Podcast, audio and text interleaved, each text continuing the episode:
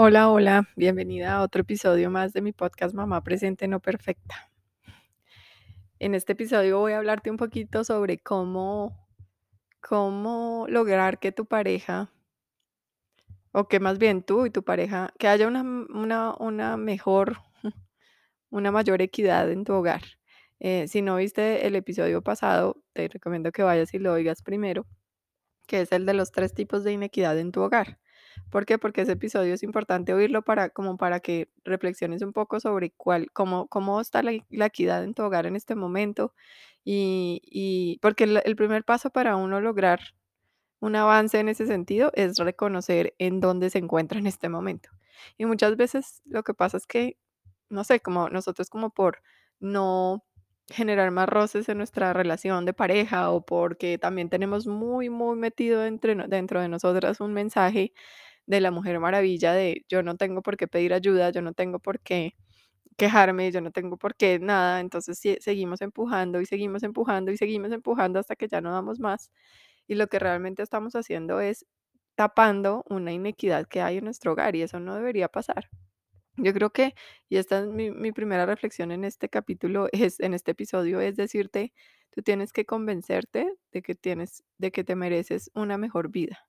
Tú tienes que convencerte que así como tú eres una mujer que se ha preparado y que tiene em, muchos talentos para entregar al mundo, pues asimismo también vales mucho como mujer y como ser humano y, y por eso mereces tiempo para ti, mereces tiempo para, para otras cosas que no son solo crianza o que no son solo trabajo, sino también para ti misma.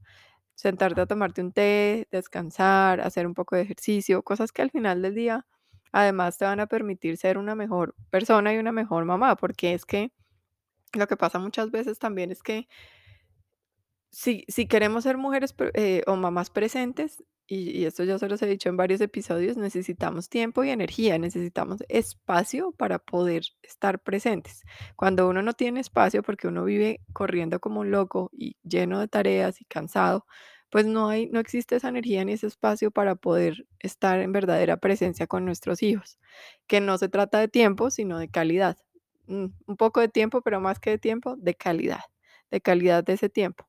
Entonces, e- es importante que nos convenzamos de esto, ¿no? Que, que no es por, por molestar, no es por ser débiles y por mm, que, ay, no, es que no soy capaz yo, entonces me toca estar pidiendo ayuda, o no, es que yo, ¿por qué le voy a exigir a mi pareja, a mi pareja, o, o, o inclusive muchas veces ni siquiera, o sea, ese, ese es un primer paso, el, el convencernos de que valemos lo suficiente y que estamos luchando por algo que es importante para nosotras y a la vez para nuestra familia, porque en la medida en que nosotros estamos bien, pues nuestra familia va a estar bien.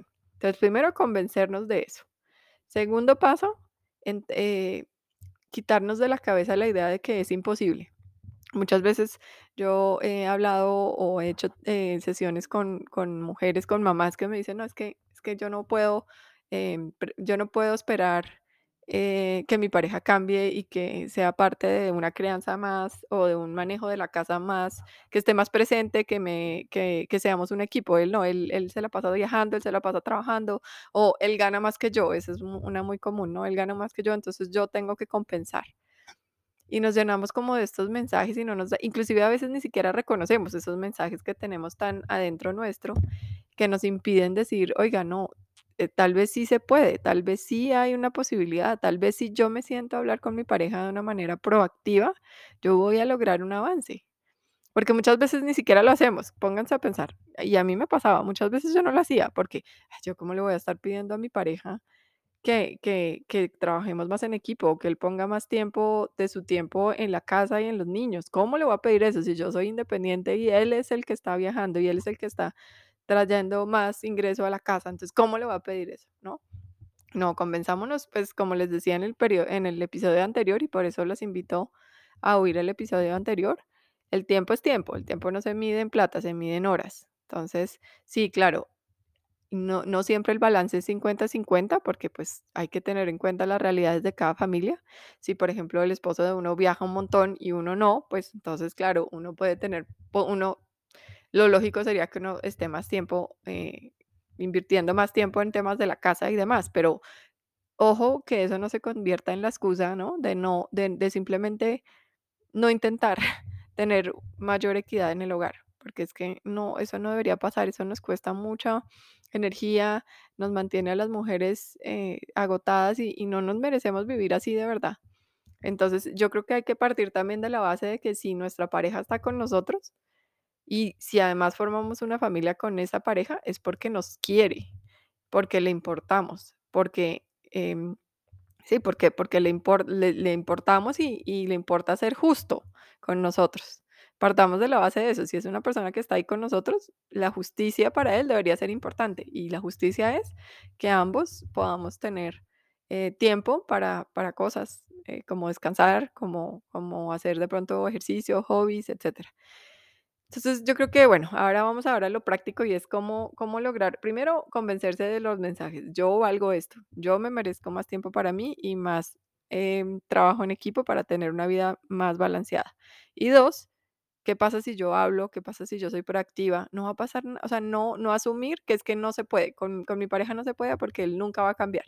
No, asumamos lo mejor de la otra persona, porque es que si estamos con esa persona, si, si, si es nuestra pareja, tenemos que asumir que nos que nos que podemos trabajar con esa persona y que nos quiere y que quiere lo mejor para la familia. Entonces, ya con eso en la cabeza, pues ahí sí ya nos vamos a lo práctico. ¿Qué es lo práctico? Volviendo al episodio anterior, empieza por lo más básico. ¿Cuántas horas están invirtiendo cada uno de ustedes en ciertas cosas? Entonces, siéntense y siéntense en pareja. La diferencia de hacer esto de manera proactiva, porque ¿qué es lo que pasa normalmente? Que empezamos a, a callarnos, a callarnos, a callarnos y a hacer las cosas que el otro no hace, ¿no? ¿Y qué pasa con eso? Que nos llenamos de rabia, de resentimiento y empiezan esas peleas, esas peleas y esas peleas nos van alejando como pareja. Y llega un punto en donde eso es casi irreversible, o sea, es muy difícil ya volver para atrás. Entonces, ¿qué diferencia es sentarse de manera proactiva o, eh, y, y antes de que se vuelva ya una cosa insostenible em, y decir, venga, sentémonos y, y ¿por qué no durante las próximas dos semanas o durante la próxima semana mapeamos cuánto estamos invirtiendo cada uno de nosotros, tanto en horas de trabajo al día, o bueno, háganlo por semana, no sé, como más fácil que les quede, trabajo a la semana, horas de trabajo a la semana versus horas de, de crianza o cosas, eh, sí, versus horas dedicadas a los hijos, versus horas dedicadas al hogar, a tareas del hogar, versus tiempo personal. Entonces, hobbies, verse con amigos, lo que sea, personal. Y y pónganse a mirar y vean cómo está cada uno de ustedes y cómo se sienten con esa realidad. Ya no es un tema ahí como efímero, como es que tú, es que yo, es que fue el plato que dejaste sucio, es que fue la media que tiraste al piso. Ya no son cositas puntuales, sino es una es una cosa más más vista desde un punto de vista mucho más, eh, más medido y más real. Esto son esto es real, esto es una semana, esto es la otra semana, pueden hacerlo por varias semanas y sentarse y revisar, y con base en eso Mirar qué pueden hacer. Eso es lo el más básico, que es el tema de cómo están repartiendo su tiempo. Ese es el básico. Y ya después de que hagan ese pequeño análisis, pues pueden mirar más a profundidad. Oiga, sí, yo tengo más tiempo, o tú yo estoy invirtiendo más tiempo en esto, pero quizá o o, por ejemplo, yo estoy invirtiendo menos tiempo como como mamá o como mujer en esta tarea, pero si nos ponemos a mirar las tareas que yo estoy haciendo como mujer, que es el, eh, vuelvo al episodio anterior, muchas de las tareas son muy estresantes y como que demandan mucha energía y mucha, sí, y muchos y son estresantes o son de mucha, eh, el nivel de complejidad en la ejecución es muy alto. Entonces puede que yo esté invirtiendo menos tiempo, entre comillas, pero al final estoy invirtiendo más energía porque estoy haciendo tareas mucho más complejas. Entonces yo ya voy a esa profundidad y con mi pareja me puedo sentar a decir qué cambios podemos hacer. Hay dos libros que les recomiendo mucho para pensar en este tema de la equidad en el hogar, que se los voy a recomendar hoy y se llaman eh, Drop the Ball de Tiffany Dudo. No sé si está en español, creo que sí. Voy a buscarlo a ver. Y em, Drop the Ball de Tiffany Dudo.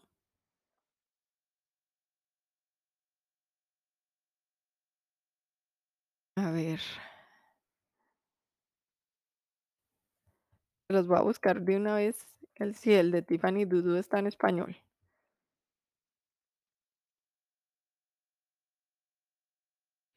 Creo que no, solo está en inglés. Se llama Drop the Ball. Drop the Ball. Sí, efectivamente solo está en inglés. Pero bueno, Drop the Ball es un, es un libro muy interesante porque es una, una mujer mm, que es una activista en el tema de equidad de género. Y ella habla como ella casi se, se, se muere del cansancio y casi se enferma cuando se convirtió en mamá, porque seguía tomando muchísimas cosas hasta que se dio cuenta que tenía que cambiarla, tenía que cambiar. Y lo que hizo fue literalmente trabajar en equipo con su esposo. Ese es un libro muy, muy chévere. Y el otro es el que se llama Fair Play de Eve Rodsky. Fair Play. Y eso también es lo mismo, es un libro que habla mucho de cómo, cómo mirar cuál es, cómo está la equidad en, en términos de, pues, del, del trabajo en equipo, en la pareja, en el hogar y cómo, cómo trabajar en eso. Es, es bien chévere también. Fair Play de Eve Brodsky. Entonces esos son los dos libros que les recomiendo hoy. em, y, mm, y, bueno, es eso, es sentarse proactivamente. Es la diferencia de sentarse proactivamente en vez de hacerlo de manera reactiva y de estar todo el día llenándonos como de ese remordimiento, de ese resentimiento y de ese, de ese de esa rabiecita ahí acumulada, pues es, es terrible, ¿no? O sea, em, no dejen que eso pase, no dejen que se acumule esa, esa rabia, ese, ese, ese resentimiento con sus parejas, porque, porque eso pues puede dañar las relaciones. Y al final del día, pues los niños necesitan eh, padres que sean plenos, de verdad. Y en la medida en que también nos sentemos con nuestra pareja a hacer, a, como hablar de la importancia de, la, de que seamos personas plenas en todos nuestros ámbitos, es importantísimo, porque en la medida en que los niños tengan, vivan en un hogar donde, donde hay equidad, donde hay donde hay bienestar para todos, pues van a, van a crecer mucho más sanos, ¿no? Van a crecer más felices. Entonces, em, es, este tema es súper importante que lo pensemos como, como pareja y como individuos y, y que nos convenzamos de la importancia, ¿no? Que no dejamos que se, no, no dejemos que esto se siga acumulando cuando ya llega un punto donde no hay, no hay vuelta atrás, ¿no? Entonces, eso, eso era lo que quería contarles hoy. Espero que les guste, espero que se puedan sentar, tal vez ustedes, eh, inicialmente ustedes solas, mm, después de oír el episodio anterior, si no lo han oído, vayan y lo oyen, y reflexionan un poquito ustedes solas. ¿Cuáles son esas, en dónde estoy viendo que hay más inequidad en tiempo, en estrés, en en, em, complejidad de la ejecución? Y voy a sentarme a pensar. Y luego voy a ver cómo armo como que voy a, voy a crear un espacio bonito con mi pareja de manera proactiva para que vayamos y nos vayamos a comer o hagamos un día solos en otro lado y nos sentemos a hablar sobre este tema. Y, y hablemos desde la vulnerabilidad. Eso es lo otro que les voy a compartir. En el próximo episodio les voy a compartir un poco sobre la importancia de la comunicación con nuestra pareja desde la vulnerabilidad, desde la conciencia, desde el amor que es cuando logramos comunicarnos de una manera mucho más, em, mucho más poderosa porque logramos mucho más. A veces eh, el tema es que como nos cansamos y nos guardamos tantas cosas, terminamos comunicando es a las malas, con rabia, con siendo como pasivos, agresivos, como claro, es que tú nunca haces tal cosa, es que tú, y, y créanme, se los digo desde mi, desde mi experiencia personal, eso no funciona, porque lo que hace es que aleja cada vez más a la persona, aleja, la aleja cada vez más. Entonces, por eso so- tenemos que ser tan cuidadosos con la forma en que comunicamos a nuestra pareja lo que nosotros necesitamos. Porque sí, tenemos que comunicar, tenemos que hablar, tenemos que saber entender nuestra emoción, una emoción como la rabia, como la rabia que ya les he dicho antes en mindfulness es mucho, es muy bonito como nos enseñan como a verla como la rabia muchas veces ocurre como una muestra de que necesitamos ser justicia, necesitamos poner límites. Entonces, eh, por eso la rabia surge mucho en pareja cuando tenemos hijos, porque es como, ¿por qué él no me ayuda con esto? ¿Por qué él no puede hacerse cargo de esto? ¿Sí? Pero el problema es que no lo, no lo sabemos gestionar, entonces lo- sacamos la rabia en, en, en una forma de comunicación pasivo-agresiva que lo que hacemos es literalmente cansar a la otra persona y alejarla cada vez más. Entonces, en el próximo capítulo, perdón, próximo episodio, voy a hablar un poco sobre este tema de la comunicación y, y cómo comunicarnos de manera más asertiva con nuestra pareja para lograr una mejor equidad en pareja. Espero que les haya gustado este episodio y nos vemos próximamente o nos encontramos próximamente por acá. Como les he venido diciendo, no olviden seguirme en mi Instagram Giraldo Ana, donde voy publicando los nuevos episodios y donde también les estaré contando sobre el lanzamiento de mi libro en la Feria del Libro de Bogotá. Mi libro que se llama como este podcast, Mamá Presente No Perfecta. Eh, bueno, por acá nos seguimos encontrando. Gracias por estar acá.